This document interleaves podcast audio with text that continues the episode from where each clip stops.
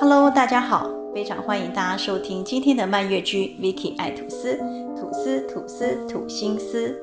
今天呢，老师要讲的是一个台南苏小姐的故事。苏小姐跟老师说，她今年五十几岁，结婚二十几年了。她说她有两个女儿，都很乖巧，也很听话。她觉得呢，她的生活还算是开心满意，所以她是一个很爱笑的女生。她常常脸上都挂着笑容。如果说硬要在她的生活里面找到一个让她觉得不满意的，就是她老公。她觉得她老公太霸道了。她老公哦，简直就是控制她所有的一切的一切，包括说她要跟她的朋友出去喝下午茶，包括她想出去逛个街，都是要经过她老公同意。她老公只要今天要回家吃晚饭，她就一定不能出去，她就一定要在家做饭给她老公吃。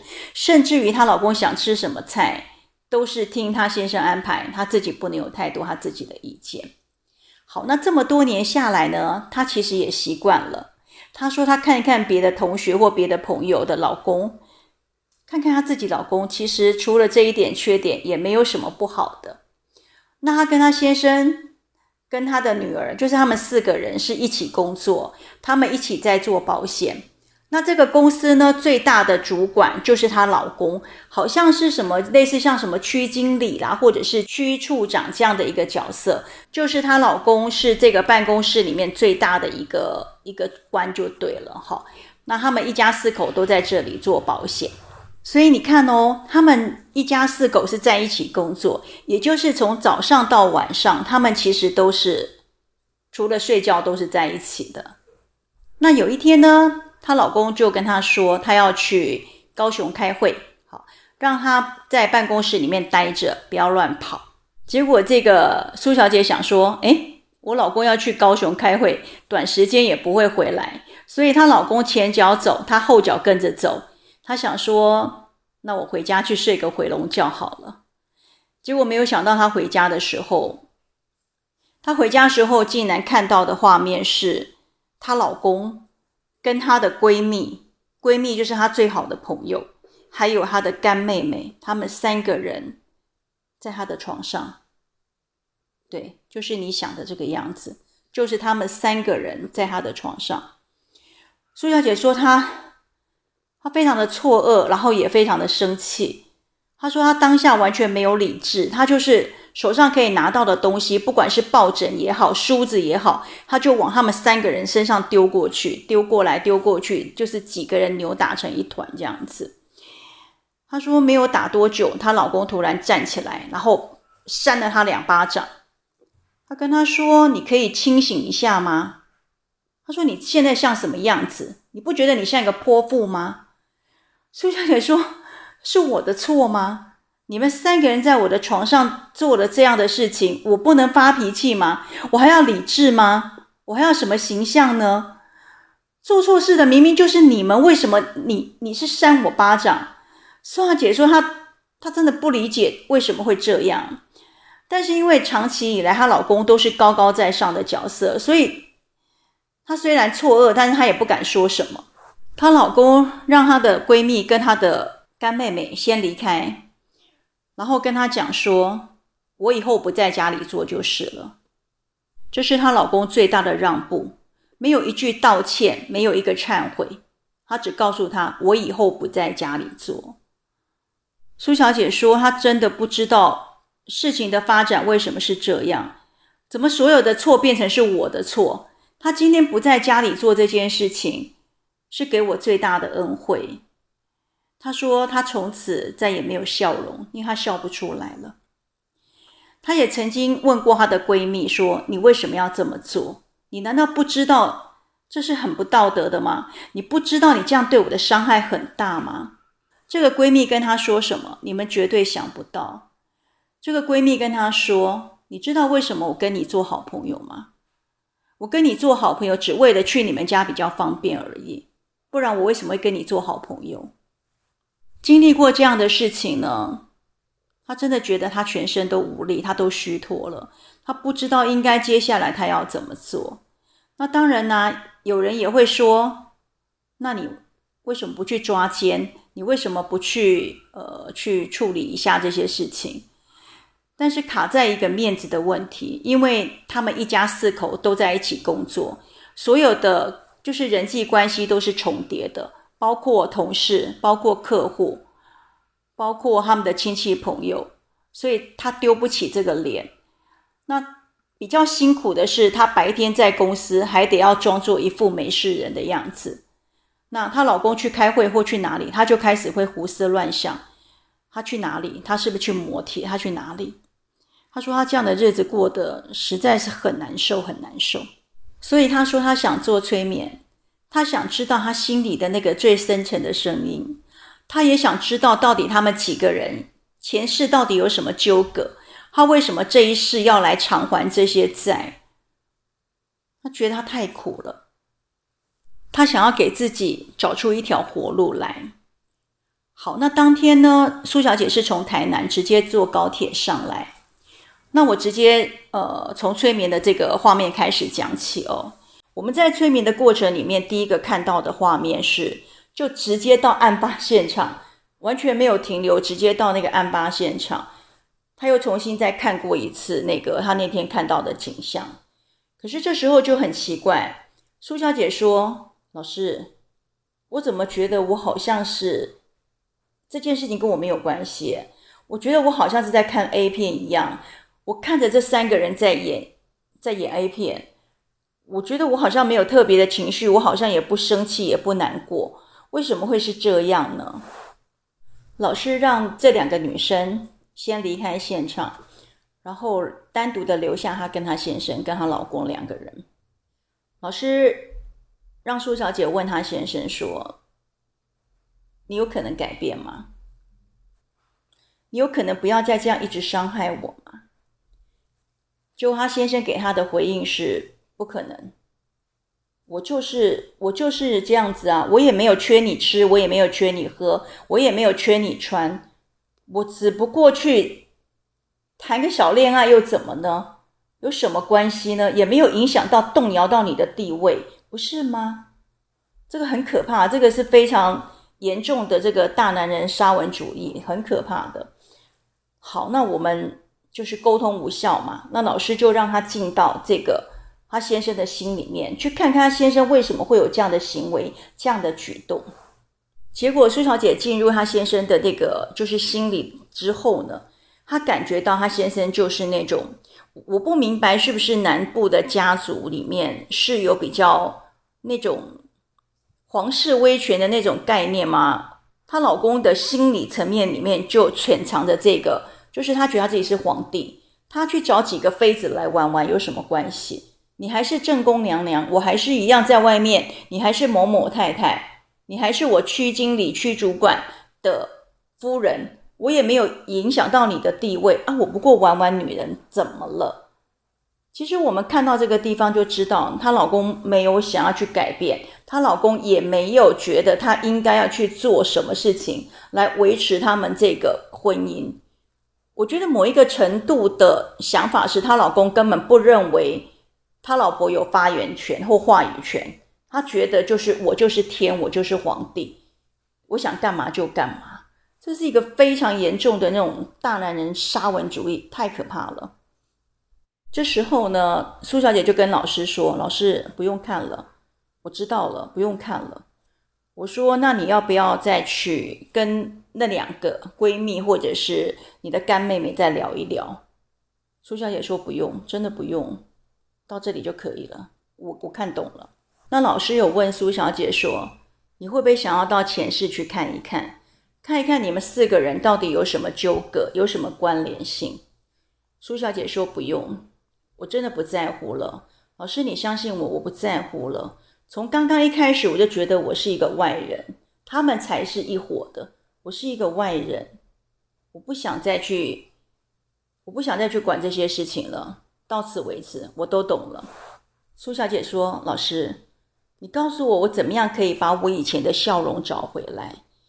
你告诉我怎么样，我才可以回到以前那个快乐的样子？老师说，我们去看看你的元辰宫好不好？接着，老师就带着那个苏小姐，我们到了她的元成宫。苏小姐的元成宫呢，是那种就是有一点像欧洲乡下、法国乡下的那种小房子，不是大房子哦，小房子。她说这个房子就在湖边，这个湖很清澈、很漂亮，湖边没有看到任何人，就只有看到很漂亮的湖面。然后她经过了湖面之后，回到了她的房子。到了他的元成宫之后，我们看到他的客厅哦，是那种小小的，都不大，小小的，然后有三四张那种单人的那种，呃，怎么讲，就是布面的沙发，然后小小的，很温馨这样子。然后客厅看起来也没什么需要整理的，也没看到什么人，反正我们就先看看客厅，好，然后接着我们就到了他的房间。这时候就很奇怪，你看他从这个外表来看，它是一个欧洲乡下的房子，那客厅也是一个欧式的建筑。可是到了他的房间之后，出现的是中式的建筑。那他的床就是那种桧木那种床，就是老式的那种床。他的房间是非常中式的。那看到他的床上面只有一颗枕头，他的床底下也只有一双鞋。老师有问苏小姐说：“你想不想？”再把另外一个枕头摆上去，你想不想再多一双鞋？苏小姐说不用，现在不用，想要的时候再来做，但我现在不想要。老师让她看看这个窗户外面是什么样的景色。苏小姐说她的卧房外面就是那个平静的湖面。苏小姐在这个窗台站了一会儿，她觉得在这里很舒服。他觉得他的房间看出去的这面湖泊让他觉得很平静、很舒服。好，那接着老师呢就让他找找，就是他的流年簿。我们找了一会儿，找到他的流年簿。打要打开那个流年簿的时候，苏小姐还犹豫了一下。她跟老师说：“老师要看吗？”我说：“你自己决定啦，反正你都来了，也找到了，你想看就看吧。”那苏小姐打开她的流年簿之后，她的流年簿呢，就是她有一些小元宝，都不是大颗的小元宝，然后排成一个像曲线型的这样子，从呃，就是就是它有一个小元宝，然后是一个曲线型，是曲线往上，然后这小两小元宝就一颗一颗一颗一颗的往上堆叠上去这样子。他就说：“老师，这些小元宝看起来很可爱，是不是表示说，其实我不用太担心我未来的生活，因为这些小元宝是可以支撑我的这个未来的生活？”老师说：“你看哦，他给你的是小元宝，不是大元宝，所以如果你要求得温饱，应该是没有问题。但是如果你想要再给自己更好的生活，那就要付出更多的努力。”好，那我们看完这个流年簿之后呢？我们就离开了房间，到他的厨房去看看。就他的厨房也是那种西式的，就很奇怪，整个房子都是西式的，就只有他的房间是中式的。好，那他房他的厨房也是西式的，那非常干净。然后我们看看他的米缸，虽然没有很多的存粮，但是是纯粮的，米也是新的，水缸也是很干净的水。比较需要处理的就是这两个缸都没有盖子。所以我们就找了盖子把它盖起来。苏小姐的元成宫看起来其实都还不错，不需要有太大的调整。这时候呢，老师就请她去找找这个元成宫的公公跟公婆。那也找了找了一下子，都完全没有找到，也没找到公公公婆，也没有找到管家。好，那我们就本来有打算说好，那我们就再回来房间。结果没有想到，不晓得为什么他就飘。他的心就飘到那个客厅，然后到客厅之后就看到他的爷爷跟奶奶，应该讲他阿公阿嬷，但我不确定是外婆还是还是自己的阿公阿嬷。反正他就说他看到他的阿公跟阿嬷坐在他的沙发上面，然后他就很高兴，他就说：“老师，原来我的阿公阿嬷一直在守护我，他们没有离开我，他们一直在我身边。”那这时候老师就给他们一点时间，让他跟阿公阿嬷说说话，叙叙旧。啊，苏小姐说她从小都是阿公阿嬷带大的，所以她跟阿公阿嬷有很多很多的，就是很多事情可以聊小时候的事情。她说爷爷比较严肃，就阿公比较严肃，但是阿嬷很好，阿嬷跟他牵着他的手，一直就是跟他讲话这样子。好，那他们就在那边聊天，老师就在旁边等着。没多久呢，苏小姐跟老师说，阿嬷呢从床。从那个椅子底下拿了一个小小的那个珠宝盒，不大，小小的，然后里面有什么珍珠项链啦，有手镯，然后有一些金金秋季、金手指这样，呃，金戒指，好项链。那阿嬷跟他说，他说这我本来就给你传后啊，这个是我本来就帮你准备好。他说你不用害怕，你免惊。好，下面代替阿嬷拢给你传便便，你只要去做你想做的事情就好了。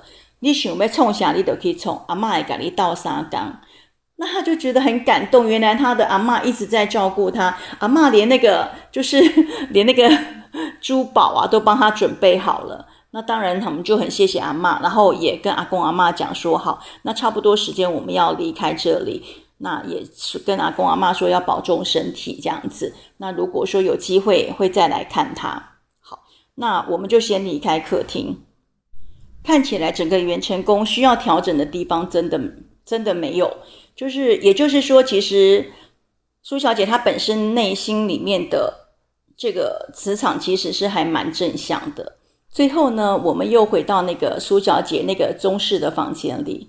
老师再一次的问苏小姐说：“你有没有想要把你的另外一颗枕头放上去？”苏小姐说：“不用，老师真的不用，现在就这样就好了。我看过就好了，我现在没有想要做什么调整。”好，最后很重要的一件事情来了，老师让他在这个梳妆台前面，他在镜子里面看到的自己。他说：“老师。”我发现我又会笑了耶。他说：“老师，这才是我耶，我回来了耶，那个爱笑的我又回来了。”说：“老师，这到底代表什么？是我又可以开始笑了吗？我又可以开始信任别人了吗？”老师说：“你把时间拉快一点，你去看看，看看两年后的你是什么样子的，从镜子里面去看看你的未来是什么样子的。”苏小姐从镜子里面看到两年后的她，她看到她在种菜，她看到她拿的是，就是她穿的那个那个农农妇的衣服，然后有戴了一个斗笠那种，有没有？就是包着花布的斗笠，然后她就蹲在地上在挖菜这样子。她说：“老师，这就是我两年后的生活吗？”我说：“那是你看到的，也或许是你内心里面期待的，你希望过的生活是这个样子的。”好，那。老师就当然在问问说他有没有想看的，或者是有想要呃再做哪些的调整？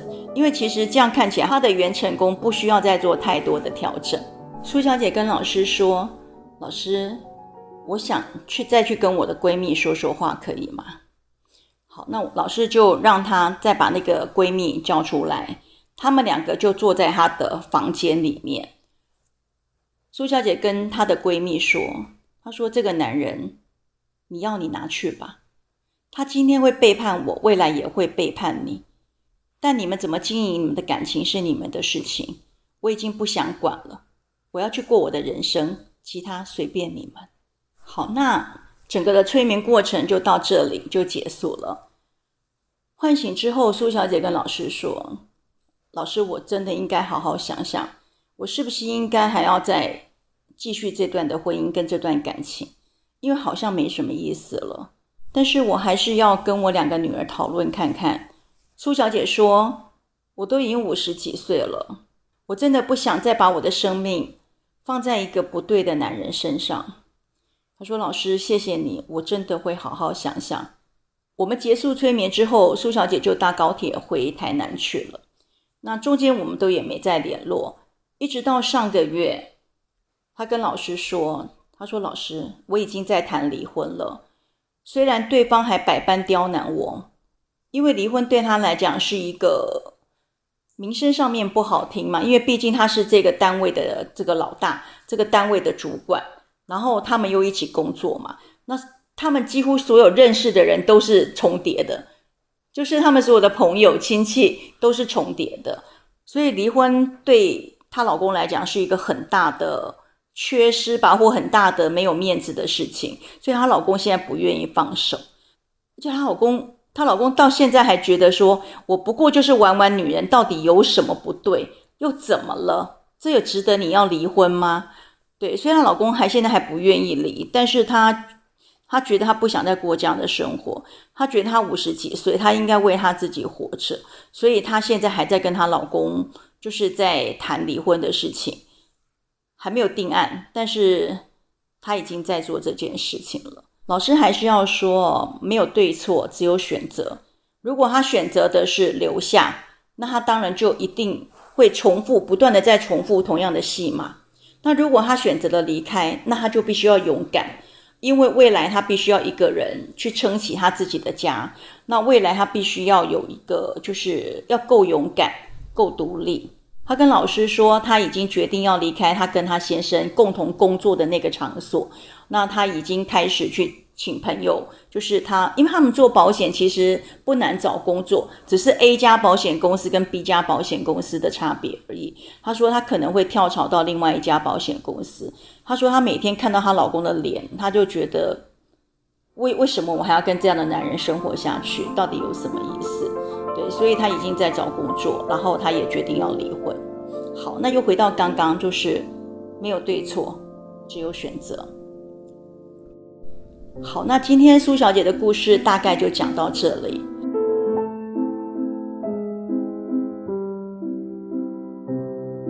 那接下来呢，老师要讲一些比较轻松的。刚刚那个话题有一点点，有一点沉闷，对不对？好，那老师现在要讲一个比较轻松的。还记不记得上次我有提过，就是。我妈妈是一个很难取悦的妈妈的这件事，我就知道啊，讲了那件事情之后，一定会有后遗症。老师的妈妈就说：“你好，几滴杠拢叠我靠，你跟我讲哦，这么大个人拢怎样，我就拍到顶诶。”妈妈说：“哦，你一定要给我洗白，你一定要给我澄清，我绝对不是那个很难相处的妈妈，而且我也不是不听话的妈妈，我有时候也表现得很好，你都没有说我表现很好的故事。”那所以老师接下来来讲一个这个我的妈妈表现很好的故事。呃，老师上次不是也有说，就是我常常带着我的妈妈上山下海到处去玩嘛。那有一次我们去台东呆当，我们就去台东，那两个人，所以我就租了一台摩托车，骑呆掐兔龟呆当，我们就开骑着摩托车，哎，真的我们上山下海都骑着那台摩托车。然后一直到要回来的前一天，那个民宿的老板就跟我们说，旁边那个什么四维路有一个市场，就是雅琪亚，他们是一个礼拜才会来一次。他就说：“哎，你难得有碰到这个好时机，你去逛逛夜市好了。”那我就跟我妈妈两个人，我们就跑去夜市，然后又吃了什么臭豆腐啦，什么卤味，反正就乱吃一通，还喝了珍珠奶茶。好。结果因为要去逛夜市，所以我们并没有背包包。我拿了一个小包包，放了一点零钱，然后放了放手机，好，放了我妈妈的手机。反正就是我们两个就拎了个小包就出去了。好，结果要回来的时候呢，很奇怪哦，我把那个呃油门打开之后，我竟然非常顺手的把那个钥匙放在我的小包里面，小包就直接放在我的那个。车厢里面就是那个坐垫下面那个车厢，我就直接放进去，然后直接把车厢扣盖上去。我跟你讲，就在港机的时阵，港机的时间，就是那个 moment，我整个人醒来，你知道，我就说啊，怎么了？因为我所有东西都在车厢这个屁股下面，我包括我的钱，包括钥匙，包括手机，我所有的东西。都在那个坐垫下面，那时候我真的 觉得怎么会干这种傻事，你知道吗？不过说实在话，如果是有骑车的朋友都会知道，这种事情往往会会发生，就是不知道为什么钥匙就会放在包包里，然后包包这就直接放在屁股下面。好，那那时候我举目无亲，然后又没有手机，我跟你说没有钱没有关系，没有手机最麻烦了。那后来我就跟我妈说，我想。我去找派出所好了，因为刚刚逛夜市的时候，好像看到前面有一个警察局。我说我现在去找警察帮忙，因为我连那个车行叫什么车行我都不知道，所以我去找警察伯伯帮忙好了。我就跟我妈妈说：“你在这里等我，不要跑来跑去，因为我们所我们钱都在那个那个车子里面嘛。”我说：“你在这边帮我顾着车子，我去派出所请警察帮忙。”然后我就去了派出所。哎，我真的觉得台东哦，真的是一个人情味非常好的地方。我去的时候，我就跟警察讲，我说我我就把这个故事跟他讲嘛。讲完以后，我就跟他讲，我说我不是坏人，我说你可不可以麻烦你借给我五百块钱，我先就是打计程车回去，我去拿了钥匙回来，我再把钱还给你这样。然后那警察很可爱哦，那警察就说：“啊，你边去叫计程车啦，叫叫无计程车啦，但甲你叫的计程车已经是明仔载去啊啦。”好，然后他就说：“我甲你载你登去配合啊。”那个警察哦，开着警车，你知道吗？就带着我回到那个那个租车的那间老板那里去拿钥匙。好，那我要讲说中间有个插曲，就是我跟警察说：“你可不可以帮我绕一下？我先回去跟我妈讲一下，不然我。”我从我离开他到现在，我都没有回去过。那我妈一个人在那边等，他也没钱，也没钥，也没钥匙，然后也没有手机，他把他一个人丢在那边。其实我有一点点担心。然后警察就说：“买啦，那卖起啦。”他说：“我是偷偷的带你回去拿钥匙，我们就赶快去，赶快回来。你不要再叫我那个绕一圈去去去找你妈妈，这样子又多花时间。”那我觉得这样也很有道理，人家都已经好心好意要带我去警察，就是要带我回去拿钥匙了，我就不要再节外生枝。好，所以我们就去拿了钥匙就回来了。好，重点是什么？重点是我离开我妈妈到警察局，再回去拿钥匙，再回来，这个中间的时间绝对超过四十分钟。对，那我妈妈，我看到我妈妈第一眼，你知道我妈看到我多高兴？我妈看到我就说：“你腿都休息啊，对不？”我说你奶在，他说因为你去那么久没回来，一定就是你想到办法了。你如果没有想到办法，你就会回来。啊，你都没回来，我想到你一定有办法解决，你所以你没回来。哎呦，你知道我听到这话，我就超感动。我想说，我妈真的很信任我耶。而且我事后跟好几个朋友在聊这个故事，我跟每一个讲的每一个人的反应都是说，哦。真的是我妈吼，看到我吼，一定是劈头盖脸一顿骂。你为什么去那么久都没有回来？所以你看，我妈还是有乖乖听话的时候，对不对？我借这个节目，借今天这个故事来帮他洗白，帮他平反。所以不好意思，我妈妈也是有乖乖听话的时候哦。好，那故事讲完了，看看时间也差不多了，我们今天故事就说到这里。老师还是要提醒一下哦，如果你用的是苹果手机，那苹果有内建的 Podcast 的播放器，记得给老师五星好评哦。你也可以透过老师的粉专蔓越居，或者是老师的 Line 来跟老师做联系。好，那今天的节目就做到这里，我们下礼拜见喽，拜拜。